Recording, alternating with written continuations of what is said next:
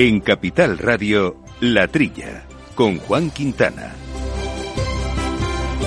Muy buenos días, gente del campo, y buenos días, amigos del campo y de sus gentes. Bienvenidos una semana más a este programa, como siempre, de agricultura, de ganadería, de alimentación, de estos asuntos que tanto nos gustan, que nos ocupan, que nos preocupan, sobre todo en una época marcada por este enorme repunte de precios, esta escalada también en el coste de las materias primas para nuestras explotaciones y que están produciendo un importante desequilibrio. De esos temas hablaremos y hablaremos gracias al control técnico de Jorge Zumeta, al de la técnica, como decíamos, y de Jesús Moreno, que ya nos acompaña aquí en los micrófonos. Jesús, muy buenos días.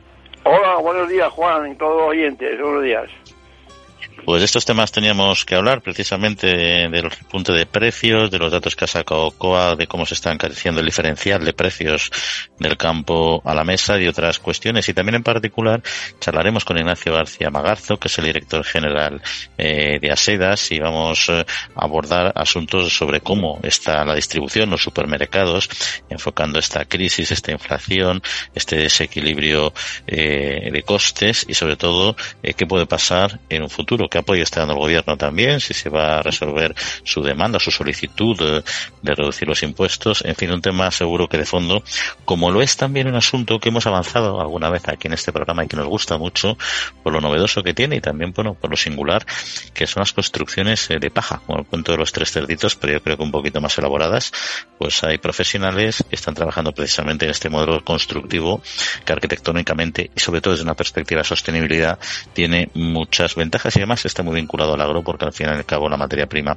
proviene directamente de las explotaciones de los agricultores. Y Juan Manuel Herranz es un arquitecto y es vocal de la red de construcción de paja, es el que nos va a acercar a esta realidad arquitectónica. Bueno, estos y otros asuntos que vamos a ir poco a poco desbrozando en este programa de la trilla de Capital Radio y con un correo electrónico, como saben, que ya tienen a su disposición, que es la trilla arroba capitalradio.es. Sentir que la innovación, la sostenibilidad y la digitalización son la agricultura del futuro es sentirse agro. En Agrobank queremos apoyar a las personas que transformáis el sector agroalimentario creando un gran ecosistema de innovación agro. Siente agro. La nueva era empieza contigo. Infórmate en caixabank.es. La Trilla con Juan Quintana, Capital Radio. Bueno, Jesús, pues eh, si te parece comentamos, o comenzamos mejor dicho, con un asunto que ya hemos anticipado aquí en la introducción, que es el precio, el precio de los productos agrarios, porque el que cobra un agricultor eh, se multiplica por 10, al menos para algunos eh, alimentos. Este es el caso, por ejemplo, de las naranjas, que en el campo se paga a 0,15 euros, mientras que el consumidor lo compra a 1,18, que supone multiplicar, como decíamos, casi por 10, que no es poca cosa. Esos son los datos al menos que ha hecho públicos eh, COAG a través de su último índice de precios en origen y destino de los alimentos, el llamado IPOT. Bueno, realmente Juan, eh, desconozco ahora mismo los pasos, los pasos que da eh, que, que, da un producto hasta que llega al consumidor. En, mi época, sí, sí. Sí, Jesús. Sí, ¿Nos escuchas? hemos perdido la comunicación, ¿no? No, no, se te oye, se te oye perfectamente, Jesús, te ah, estamos escuchando perfectamente. Digo, no, digo, Juan, que, que, desconozco realmente los pasos. Eh, en mi época, eh, bueno, en, los 50 y 60 del siglo pasado, que yo de estudiante ejercía de transportista, yo me traíamos, traíamos las verduras de la Vega de Toledo aquí a Legazpi y había una figura que, era el, el, asentador, o sea, del agricultor al asentador, y ahí compraba el frutero. Ahora mismo no sé, eran dos pasos, el transporte, el importe del transporte y un, y un camión de pimientos de, la Vega desde el Tajo a, Madrid, a Legazpi, el asentador, que me imagino que iría a comisión, y de ahí al frutero, y de ahí al frutero al consumidor. No sé ahora cómo funciona y los pasos que dan, pero realmente la queja, la, queja de, bueno, de, tanto de, de, de como de UPA, de, esta diferencia tan grande que hay de, precios. No sé si es que da más pasos que antes eh, el producto o es que los pasos que da son más lucrativos para quien los da. A ver si me entienden. No sé, ahí, ahí dice que hay una especulación.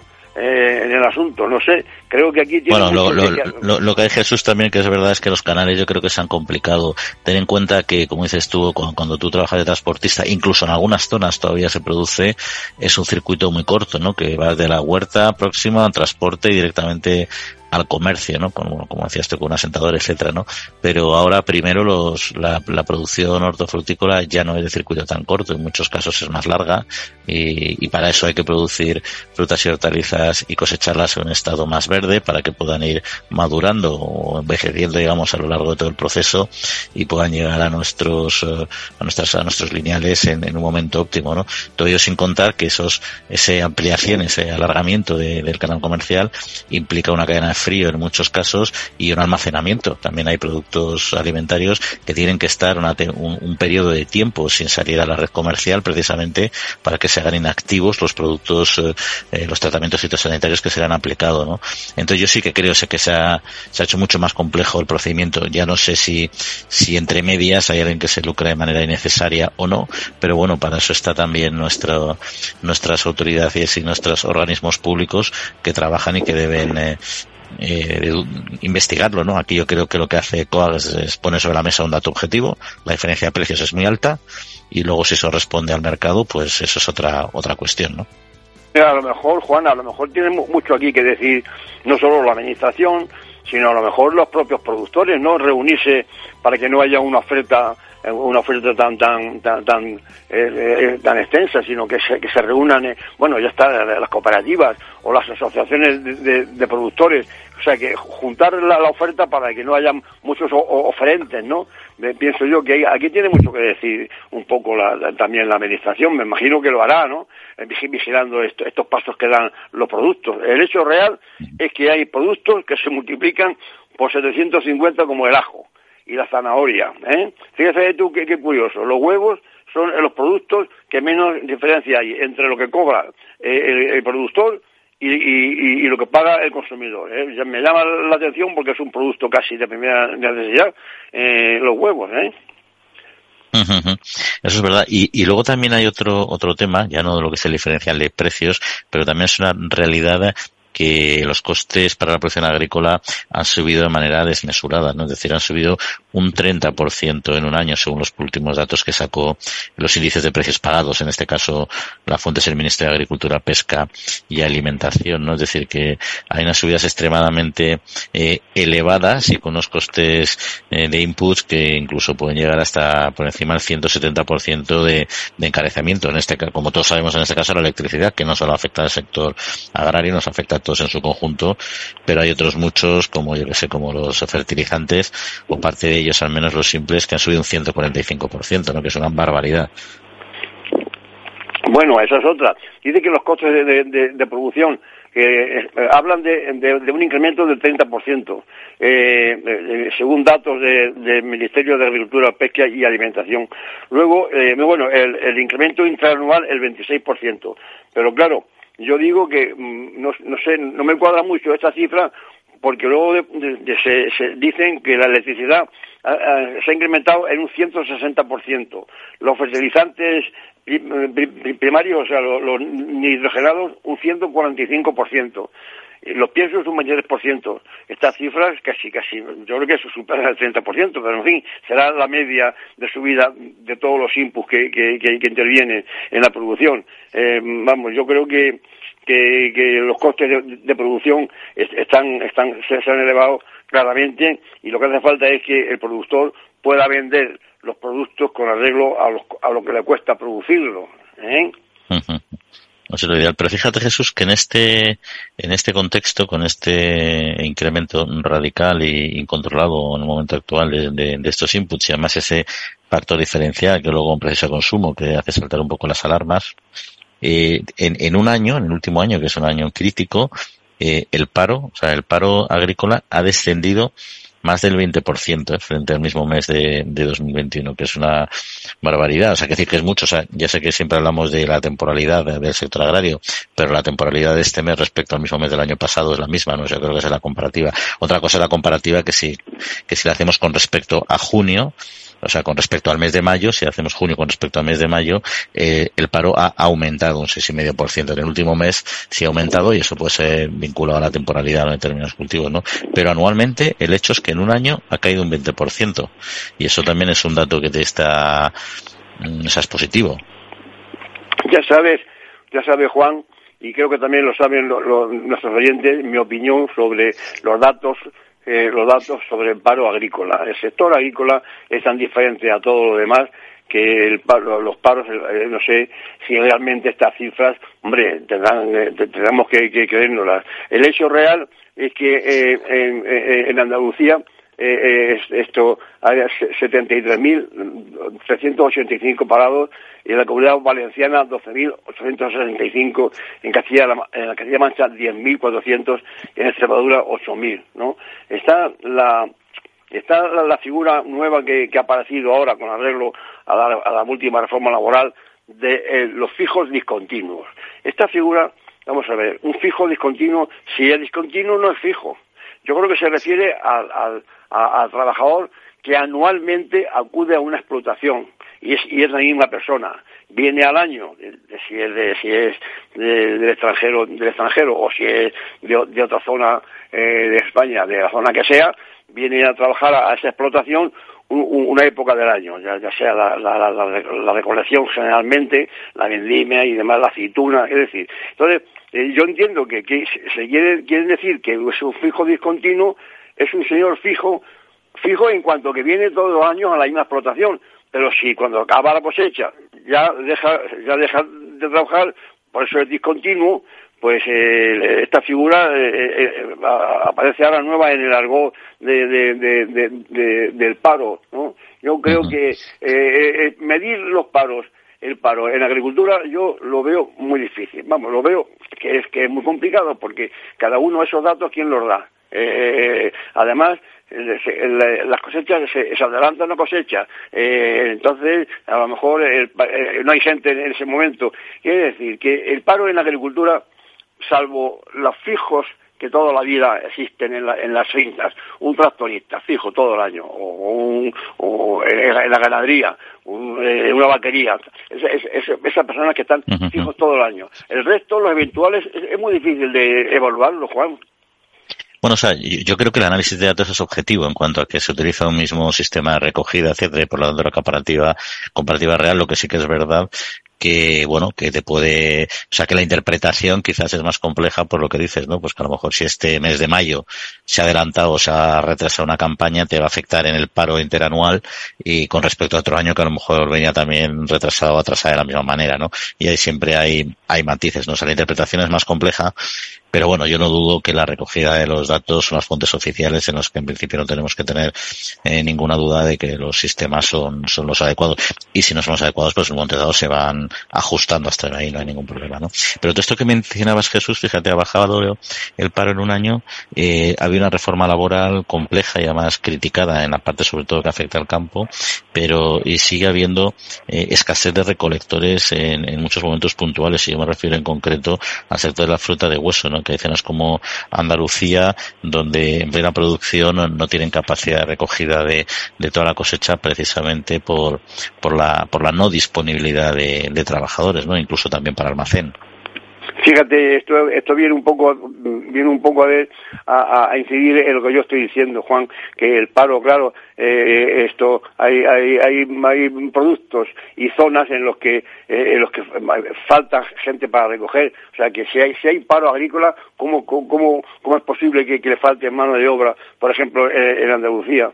Ahora, eh, en, la, en la Vega de en la Vega de, Guadalquivir, por lo visto, hay un paro tremendo en la recogida de melocotones y, y Fíjate, únicamente, y además va, por productos, lo que lo que aclaran bastante mi teoría. En, el Valle del Jerté, la cereza del Jerté, dicen, dicen que no hay ningún problema, porque es una es, un, producto, es un cultivo familiar que se recoge entre ellos. Es decir, vamos a recoger la del vecino, luego venís a recoger la mía. Es decir, ahí no hay ningún, no, hay ningún problema. Pero esto es una cosa, pues, pues como muy, muy, muy, muy, muy especial, ¿no? En Aragón también hay, eh, eh, hay una, en, la recogida de, almendro hay, falta gente. En Cataluña también existen contratos que, que tienen están haciendo contratos en países de origen, o sea, ya van a, a los países de origen, ya sean especialmente en Marruecos, Rumanía, Ecuador, en fin, para contratar en,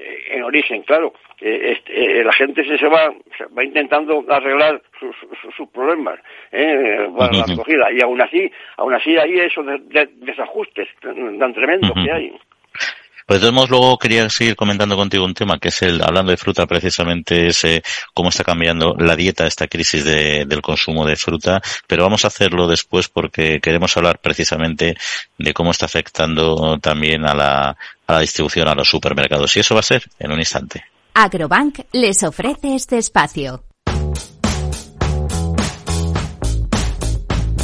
La Trilla, con Juan Quintana, Capital Radio.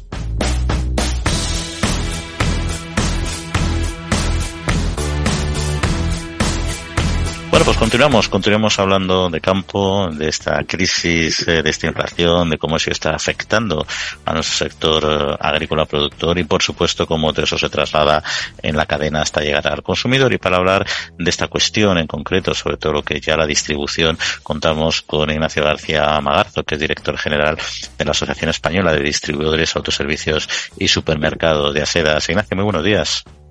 Hola, muy buenos días, Juan. Muy buenos días a todos los oyentes también.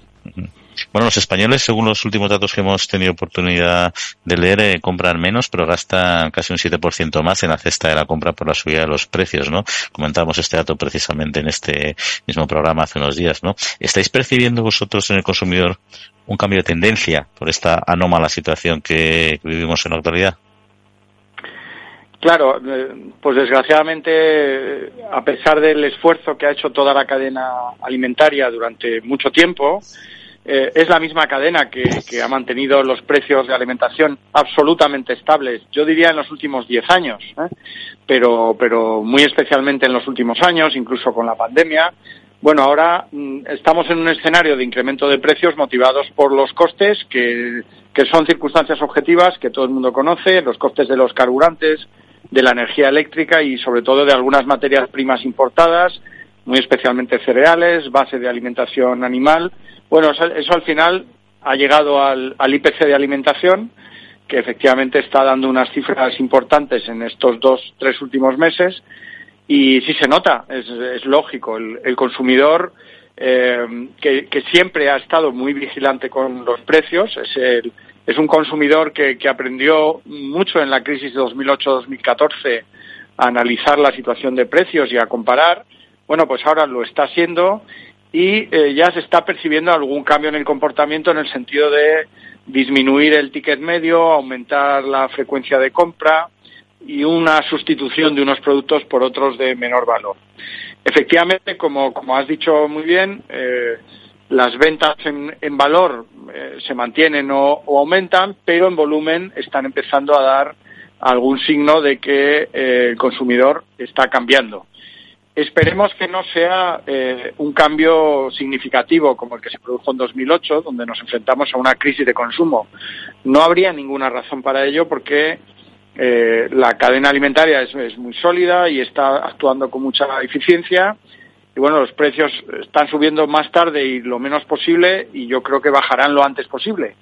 Pero claro, todo esto depende sobre todo de la confianza, de cómo percibe el consumidor la situación económica general, eh, las expectativas para los próximos meses, la evolución del empleo, todas estas cosas que influyen, influyen en alimentación y, y sí, efectivamente, se está empezando a percibir y se está eh, la, la, la, distribución los supermercados en este caso se están viendo la obligación de, de trasladar este incremento de los precios en origen a, al consumidor o están amortiguando de alguna manera esta, esta subida.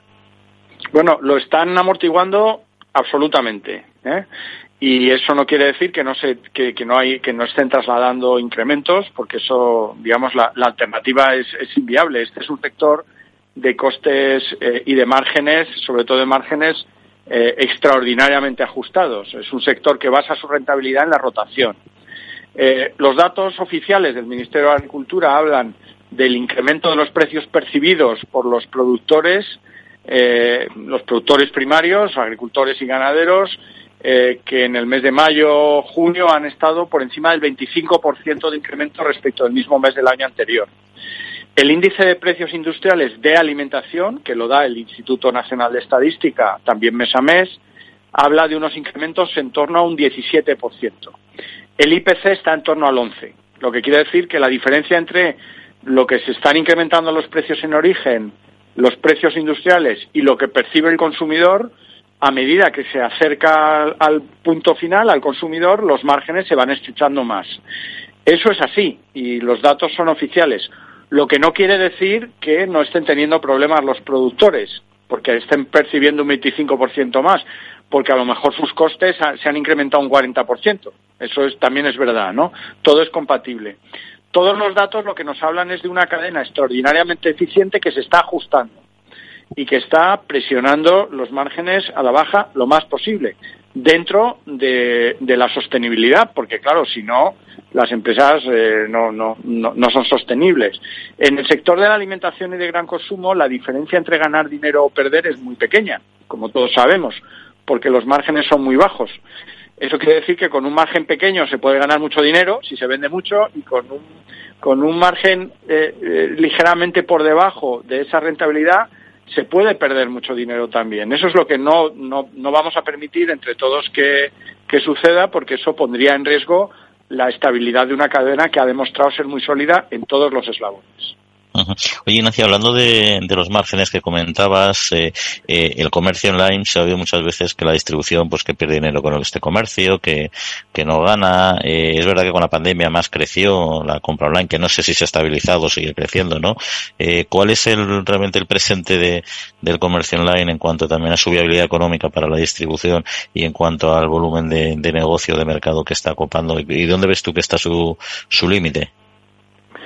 Bueno, esa es una pregunta muy, muy interesante, Juan. Eh, eh, vamos a ver, el, comercio online tiene, tiene un sobrecoste muy importante que es la entrega a domicilio. Eso es evidente, todo el mundo lo entiende, ¿no?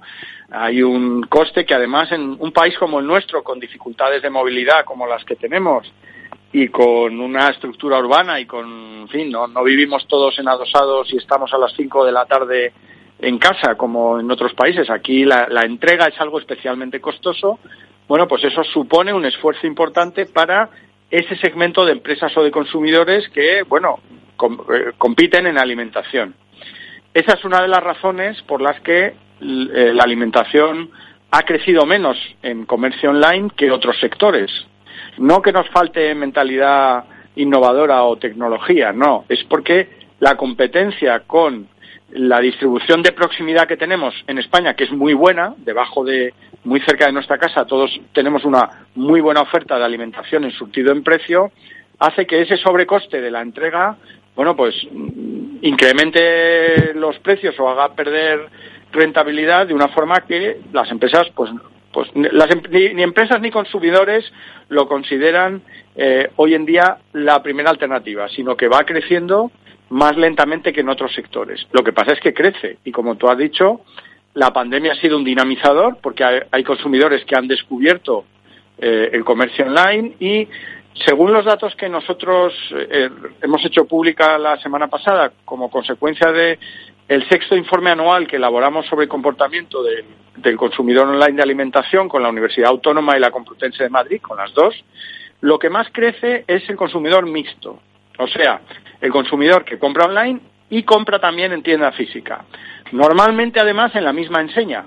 Comparte, pues parte de su pedido lo hace online y parte lo va a comprar normalmente al mismo sitio, a la, misma cadena de supermercados.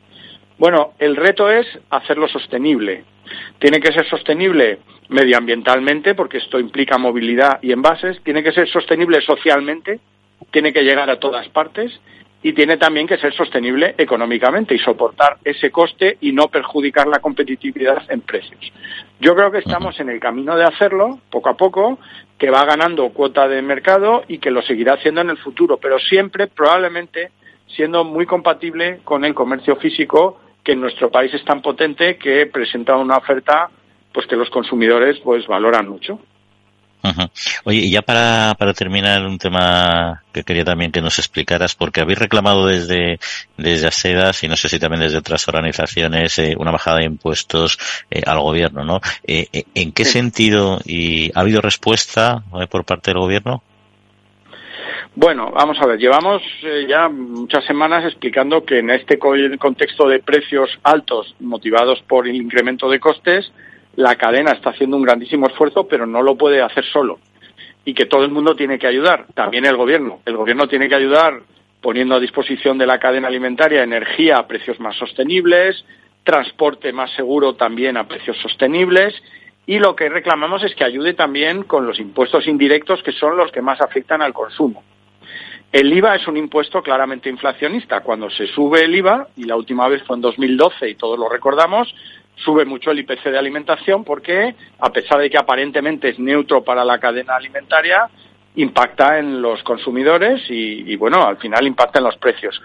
El IVA ahora mismo está recaudando mucho más como consecuencia del incremento de precios, porque su tarifa es fija, no es progresiva, con lo cual eh, a más precio, pues más IVA recauda el Estado. Lo que decimos es que parte de esa recaudación, al menos coyunturalmente, se debería devolver a los ciudadanos para ayudarnos a todos en un momento como en el que estamos. Y probablemente productos que están al 21 deberían estar al 10 y productos del 10 deberían estar al 4. En alimentación tenemos ese margen y esa capacidad. Y luego hay otros impuestos, como por ejemplo los medioambientales, que eh, son claramente inflacionistas porque van directamente al consumo y no tienen alternativa eh, y ahora mismo pues eh, no deberían no deberían sobrecargar el coste de los productos de alimentación y gran consumo. Está a punto de entrar en vigor un nuevo impuesto de plásticos de un solo uso que debería retrasarse porque va a suponer un incremento de precios que va a ir directamente a lo que pagan los consumidores. Eh, ese y otro tipo de impuestos eh, de, de, de ese tenor, pues yo creo que es el momento de ajustarlos lo más que se pueda, pues para ayudar a salir de esta situación cuanto antes. Muy bien, Ignacio, pues muchas gracias, como siempre, por explicarlo todo con tanta claridad. Y hasta otra ocasión. Un saludo. Gracias. Mil gracias. Agrobank les ha ofrecido este espacio.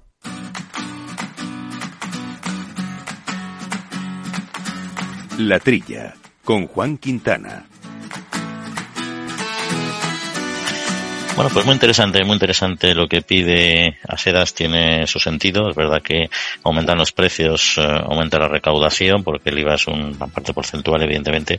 También es decir, es cierto que si baja el consumo, baja la recaudación, pero ese superávit, ese balance que se haga, pues que repercuta coyunturalmente, como ha dicho, en, el, los propios precios, puede ser una buena ayuda para contener esta, esta inflación desbordada, ¿no? Pero Jesús, nos habíamos quedado con un tema que era el de la fruta, justamente habíamos de los problemas de, empleo en la campaña de recolección de la fruta de hueso, pero hablando también sobre este tema con, Ignacio García Magarzo, hay otra cuestión que sí que ha cambiado de la tendencia de, de, consumo, del hábito de consumo, y es la, la, subida de la fruta de verano, la subida del precio de la fruta de verano, está cambiando eh, la dieta, que en principio es una de las más saludables, ¿no? Y está llevando a que la cesta de la compra eh, se sigue comprando fruta, pero ya no toda la que se compraba antes, no toda la que quisieran los consumidores y además está variándose a otros productos que a veces se consideran fruta pero no tienen en absoluto sus propiedades, ¿no? Y se han encarecido especialmente pues frutas muy veraniegas como la sandía, los melones, los melocotones que en pleno verano pues tienen un tirón elevadísimo y que están reduciendo precisamente el consumo por parte de los españoles. Ya decía eh, el cambio de el cambio de, los, eh, de, de hábito de, de, consumo. El, otro día salió en televisión eh, eh un médico eh, que, recomendando comer fruta para la salud y, le contestó un, consumidor, oiga, usted, usted me recomienda que coma fruta, cómpramela usted. Es decir, que está carísima ¿eh? la, la, la, la, fruta. Comprar en vez de, en vez de la fruta del año, la, fruta eh, ahora del año, el melón, la sandía, que son que están muy caras, pues, pues se van hacia, hacia otras frutas. Esto un poco también en relación con lo que hemos con lo que ha hablado nuestro invitado anterior. Claro, vamos a ver, si una, una, una familia eh, no tiene más remedio que ir con el coche al trabajo, la han subido el gasóleo, eh, gasóleo se, han subido. Eh, está pagando, está pagando una hipoteca que le han subido ahora los intereses que, eran, eran negativos, ahora ya la, hipoteca se ha subido por 50, 60 o 100 euros al mes. Y entonces el, sueldo se va achicando y entonces, entonces aunque hay que comer para vivir, pues la compra se desvía a productos más, baratos. Y eso incide también, claro, en, concreto en, el tema de, la fruta.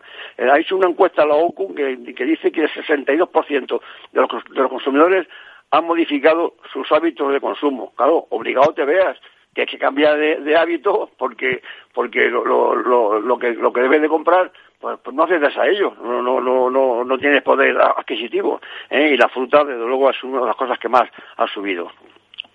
Y también tiene un problema, tiene dos problemas eh, indirectos. Uno, el para la propia distribución, porque claro, ellos hacen una copia, digamos, de, de fruta que van vendiendo y que tiene un periodo de, de, vida corto, y claro, si no se consume porque está muy cara, se queda en los lineales y se acaba desperdiciando. Eso es desperdicio alimentario más muy difícil de, de reconducir, aunque es verdad que hacen ofertas y va y abaratan y bajan los precios cuando está ya un poco pasada, por así decirlo, no está en su momento óptimo, como mejor dicho, y el otro es que si se disminuye el consumo de la fruta, también los agricultores se encuentran con, con un parón, o sea, con un tapón ahí para seguir metiendo el producto que van, que van saliendo en cosechas mm, posteriores, ¿no? Ya, no tempranas, ¿no?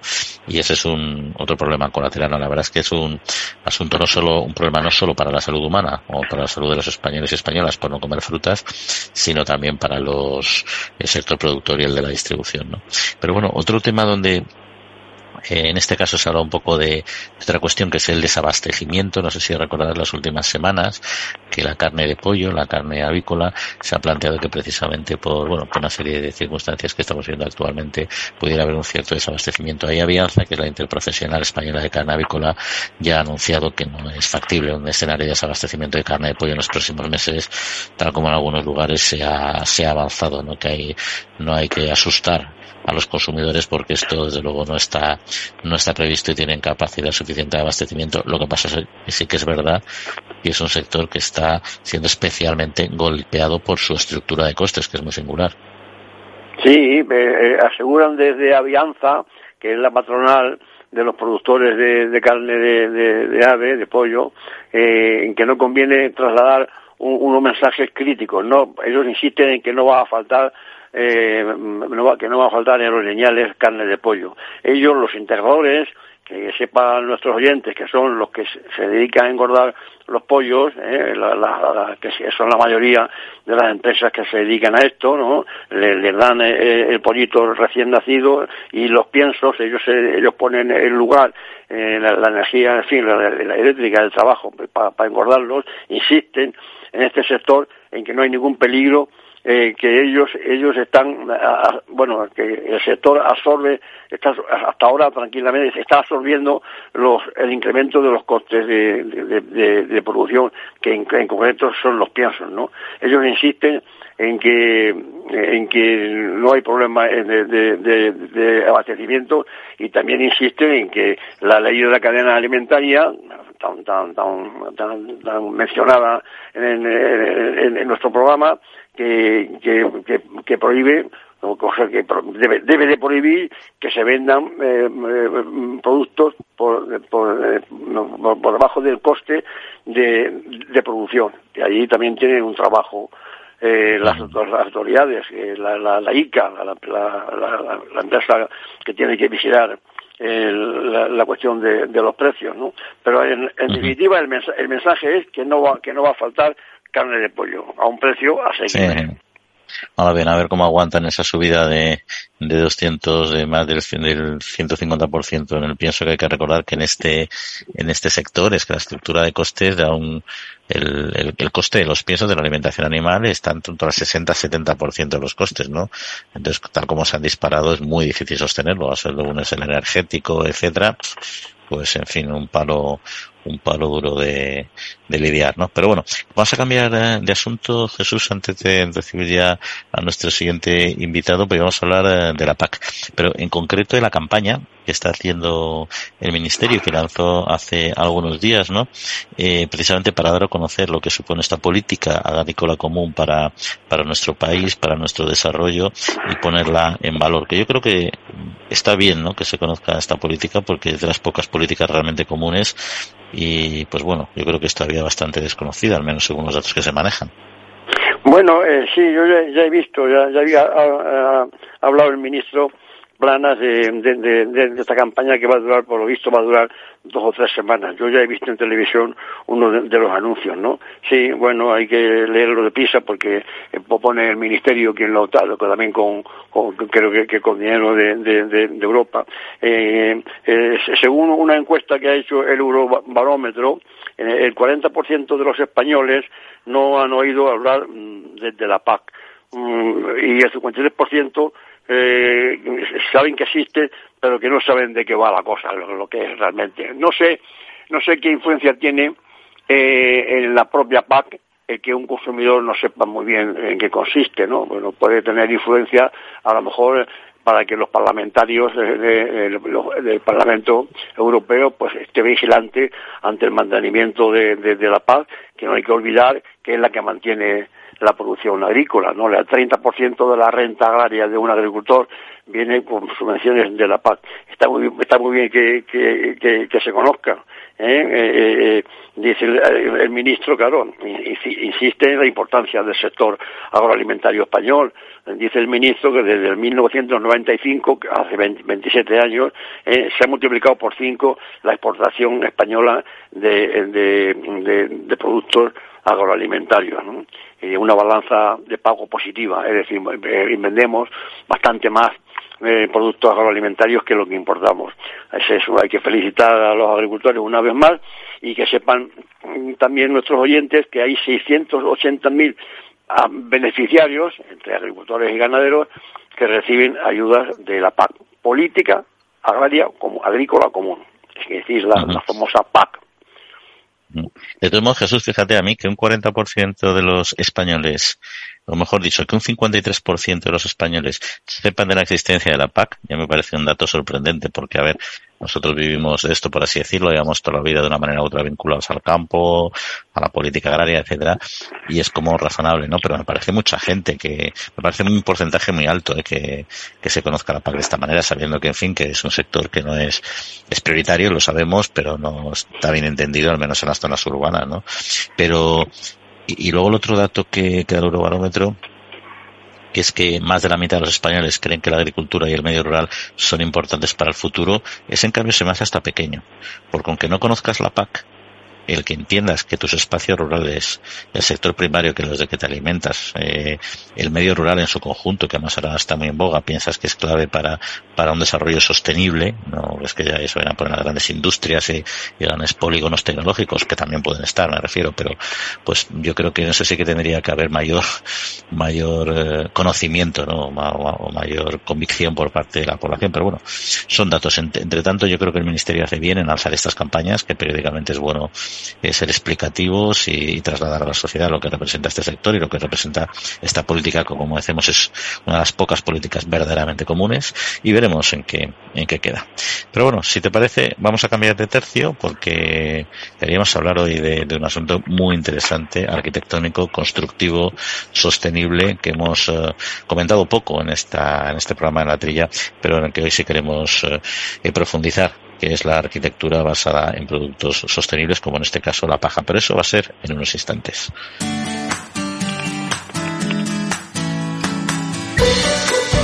La Trilla, con Juan Quintana, Capital Radio. Bueno, pues la construcción de edificios con paja está adquiriendo relevancia en España, donde este producto clásico de nuestro sector agrícola y importante además para toda la alimentación animal se está poco a poco convirtiendo en un nuevo material para conseguir eh, casas con unas singularidades importantes como son los aislamientos térmicos, acústicos y otras cuestiones que vamos a comentar con nuestro invitado, con Juan Manuel Herrán, es arquitecto y vocal de la red de construcción con paja. Juan Manuel, muy buenos días. ¿Qué tal? Encantado de estar y gracias por la invitación. Bueno, en, primer lugar, ¿cómo, cómo se construye con, con, paja en una arquitectura moderna? ¿no? ¿Cuáles son sus, sus fundamentos?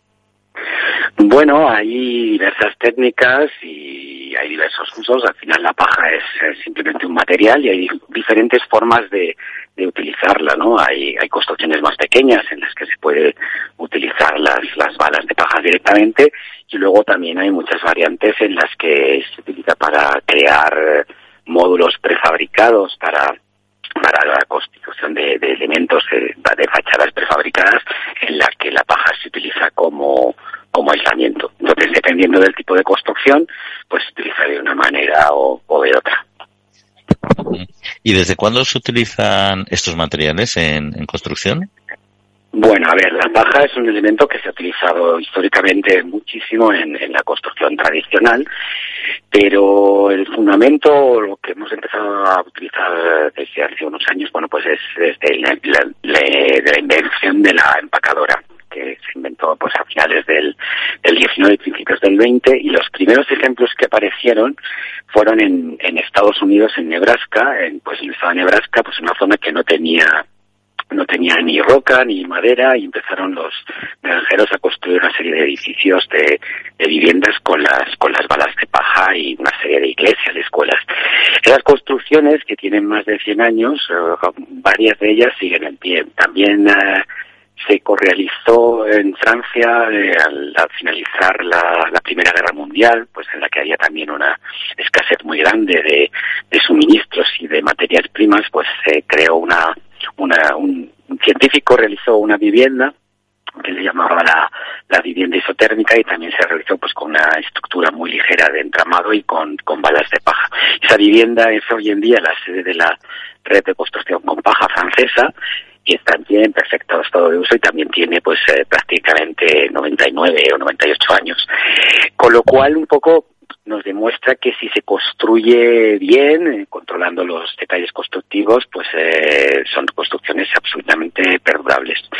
La construcción con paja es importante, pues eh, hay que tener una serie de, conocimientos técnicos y que los técnicos que trabajan lo conozcan. En, en Francia, por ejemplo, que existe normativa, los técnicos que utilizan la paja, tanto los arquitectos como los constructores, deben realizar unos cursos específicos y certificarse. Y simplemente pues es importante el, el proteger a la paja de la humedad, el instalar el, el material siempre tiene que ser paja, de, de, normalmente de trigo, aunque también se utiliza la, paja de arroz. No, no, no podríamos poner heno, porque el heno pues tiene ya muchas más eh, azúcares que, que, que, la paja normal. Y entonces eh, es muy importante tanto proteger al, edificio de la futura como tener muy en cuenta las, eh, pues, las, la transpirabilidad de los materiales para garantizar que no va a haber condensaciones. Entonces eso también hace, garantiza esa correcta construcción va a garantizar que no haya condensaciones y que el material pues pueda durar muchísimos años. Y al mismo tiempo pues proporciona un gran aislamiento térmico, pero un gran confort un gran confort uh, a, a, los, a los habitantes del interior, pues, pues precisamente por esa capacidad de difusión del, del vapor de agua. Y en cuanto a los costes de este tipo de, de viviendas, ¿se, ¿se puede construir una vivienda de este estilo a un precio razonable o por su excepcionalidad es todavía, todavía muy caro? Sí, pues es un poco, todavía es eh, eh, un poco el, la, la falta, eh, aunque ya existen empresas que están empezando a realizar soluciones prefabricadas, eh, todavía no es no es exactamente barato, aunque claro también depende con qué lo comparemos. Si lo comparamos con una construcción convencional o con una construcción que esté ofreciendo esas prestaciones de, aislamiento y de y de calidad, ¿no? De, de un poco también de lo que del confort que se siente dentro. Entonces, al final el precio no es más barato que una construcción convencional, pero las prestaciones son, son mayores. Sí que hay ejemplos, es un material también que muchas veces hay personas que, que, que apuestan por él pues como una herramienta para la autoconstrucción, ¿no? Es decir, que, que, que simplifican muchas determinadas formas de construir. Entonces, bueno, pues ahí sí que puede repercutir de una manera más económica en algún pequeño promotor que quiera hacer alguna vivienda privada. Pero pero bueno, hay ejemplos. Eh, en nuestro caso particular hemos construido un, recientemente en, Valencia un, un edificio de un centro de mayores para personas mayores en Meliana, en Valencia, y es eh, bueno es el primer edificio público de grandes dimensiones construido en España con, con prefabricados. En este caso hemos utilizado la, la paja de arroz, es decir, en Valencia tienen un problema bastante grande con la con la quema del, de la paja, de los, como la paja no tenía la salida que tenía hace 50 o 60 años en la que se utilizaba para, para embalajes, porque la, la paja de arroz tampoco se puede utilizar para, para forraje.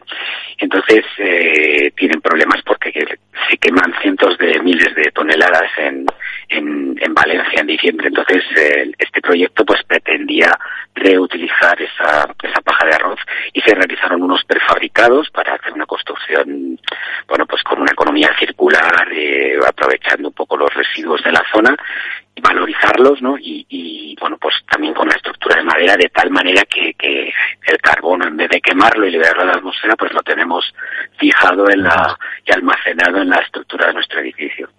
Y conseguimos pues un edificio muy confortable y, y ecológicamente pues con, con una huella de carbono mm, negativa, ¿no? Al, al poder almacenar carbono en nuestro edificio. Y, una última pregunta, eh, Juan, en cuanto a la seguridad del edificio, sobre todo pensando en, en incendios, etcétera, hacer este tipo de material. Sí, bueno, eso es una cosa que todo el mundo siempre piensa, ¿no? Que se lo van a comer los ratones y que, que lo va a soplar. Bueno, es un poco como el cuento de los tres cerditos, pero en este caso el cuento de los tres cerditos eh, está muy alejado de la realidad. A ver, siempre una de las cosas que se utiliza es cuando se coloca la, la paja como aislamiento, eh, aparte de que se tiene que colocar controlando que, que tenga una humedad eh, muy baja, para que no pueda haber eh, condensaciones futuras y aparezcan hongos o cualquier cosa. La otra cosa clave es la compresión del material. Entonces, eh, las normas te establecen que tiene que estar colocado con una densidad eh, y un grado de compresión entonces, ¿cómo se comporta la bala? Bueno, pues como las antiguas guías telefónicas, si tú intentabas quemar una guía, no se puede, o sea, la guía se quema, se quema por fuera, pero se autoextingue, porque en el interior no hay aire suficiente. En cambio, si arrancas una hoja de papel de una guía, la puedes prender fácilmente. Entonces, con la bala de paja ocurre lo mismo. ¿Qué pasa? Que aparte de eso, que una bala no se puede quemar porque solamente se carboniza exteriormente y no, y no, y no el interior. Al margen de eso, las construcciones tú nunca vas a tener la paja a la vista, sino que están confinadas bien en cajones o con, con revocos, siempre revocos o de cal o de tierra que sean transpirables o con sistemas en seco, pues de yeso laminado o cajones de determinados tipos de maderas que hacen que no permitan la, la entrada del aire. Y muy bien, pues perfecto. Oye, pues nada, estamos en unas casas eh, sostenibles eh, que además son, dan una utilidad a, a nuestros eh, restos, residuos o productos productos agrarios y además seguras. Así que nos agradecemos mucho, Juan Manuel, haber conocido este este material constructivo y esperamos que se siga extendiendo poco a poco por nuestro país. Un saludo, como siempre, y así estaremos pendientes de los nuevos edificios que vais construyendo y bueno, y que sobre todo es algo que en España tenemos tantísima disponibilidad y es tan abundante que es interesante por ello. Gracias. un saludo y gracias por la, la oportunidad. Un saludo.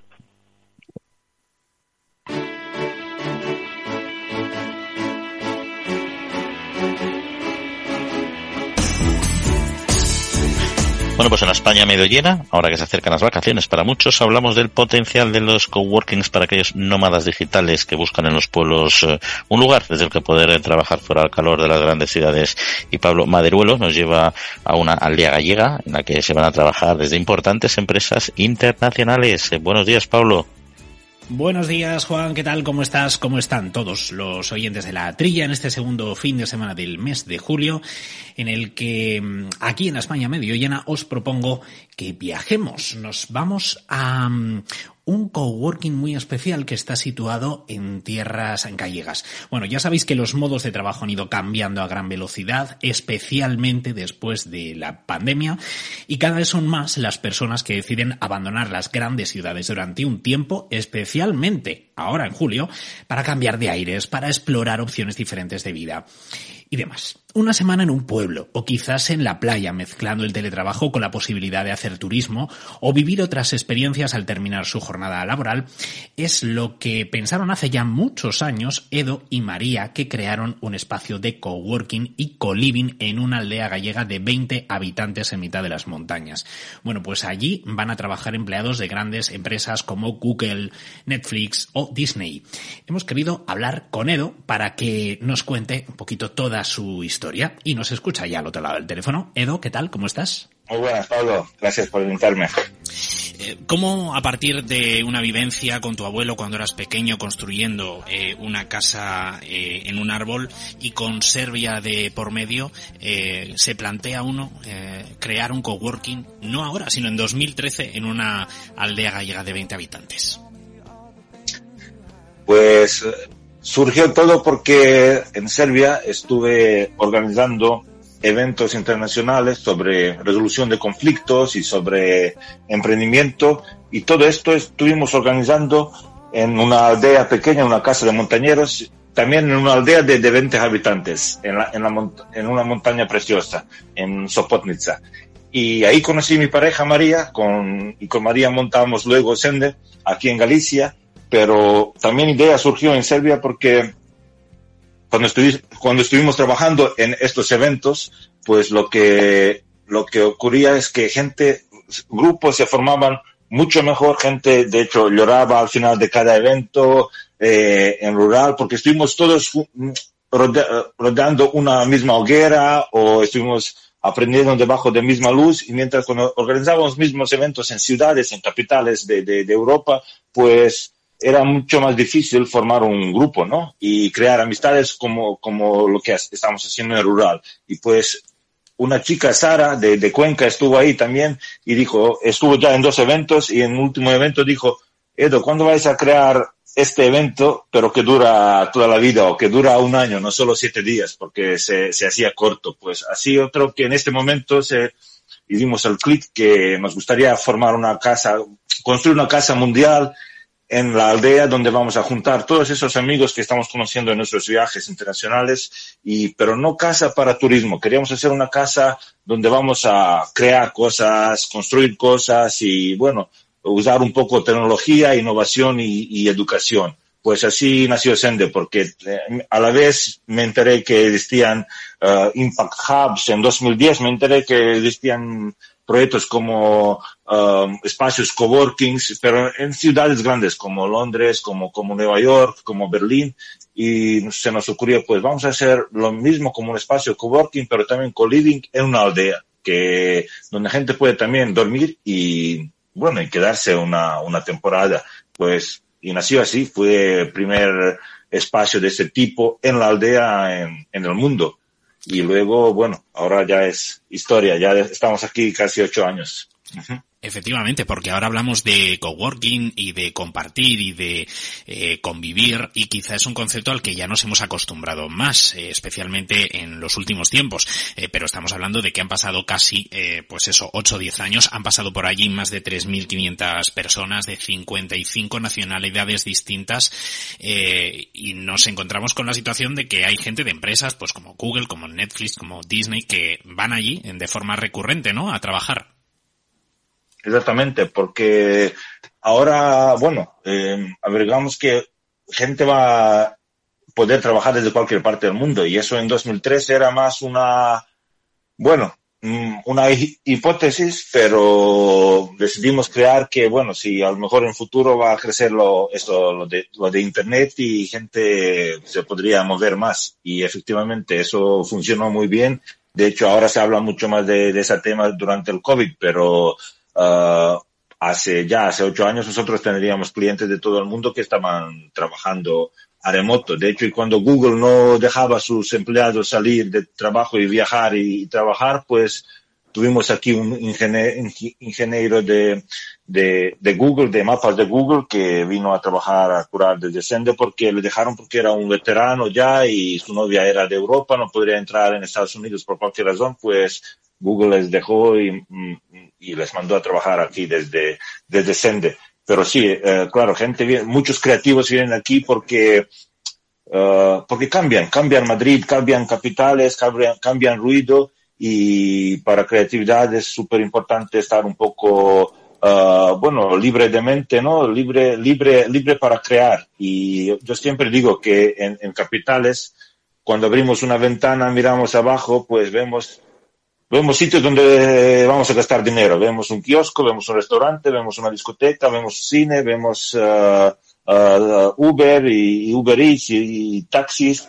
Y aquí cuando abres ventana, pues nada, ves un árbol de pera, ves huertas, ves gallinero y cualquier lado bajas, pues coges lo que quieres y no tienes que pagar nada y cocinas y, y entonces yo creo que esto también ayuda mucho para, para, para crear y por eso creo que mucha gente, mayoría, vuelven a, a crear desde, desde aquí.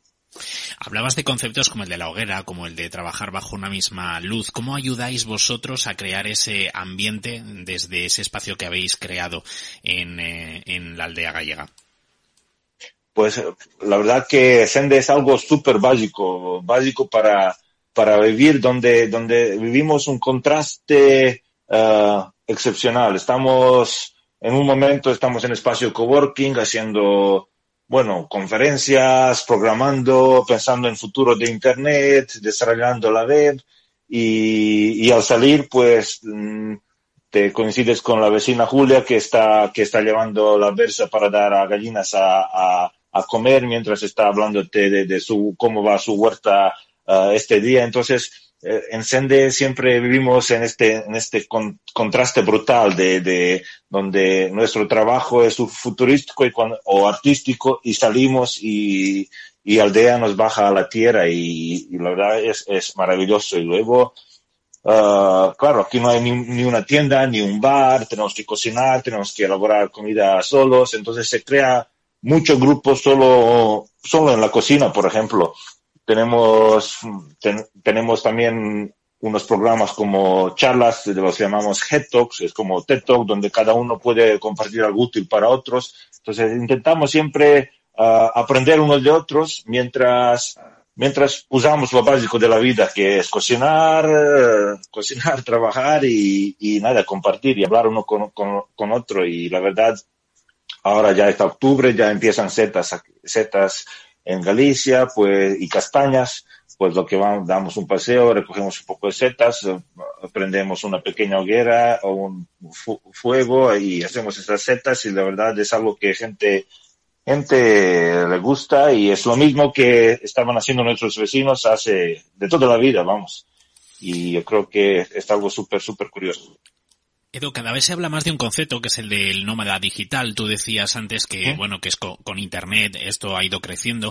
¿Habéis notado que después de mm, la parte más dura de la pandemia, después del confinamiento, ha crecido el interés de este perfil de los nómadas digitales por ir a espacios como el vuestro?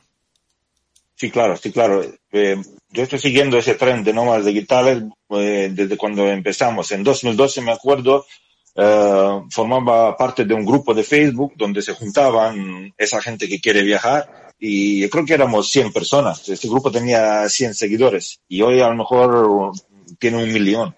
Y esa es la, la así podemos ver un, un, un tren, ¿no? Y es algo súper lógico. Todos usamos más teléfonos móviles, todos tenemos smartphone, todo, todos tenemos esa nueva tecnología y, y, necesitamos personas que van a hacer toda esa tecnología, ¿no? Y pues así también crece, crece esa nuestra industria donde podemos recibir gente que viaja por el mundo y trabaja online. Y hoy como es súper difícil encontrar buen talento, pues hay, en realidad hay poca gente que, que está trabajando en ello y, y esta gente también puede luego decidir su, su, dónde quiere trabajar y cómo quiere trabajar y cuánto, quiere, y cuánto va a ser pagada, porque como no hay gente, pues todo esto está caro. Entonces, es la gente que, que viene aquí, pues ellos deciden mismos de dónde quieren viajar, cómo quieren viajar, si quieren playa, si quieren montaña.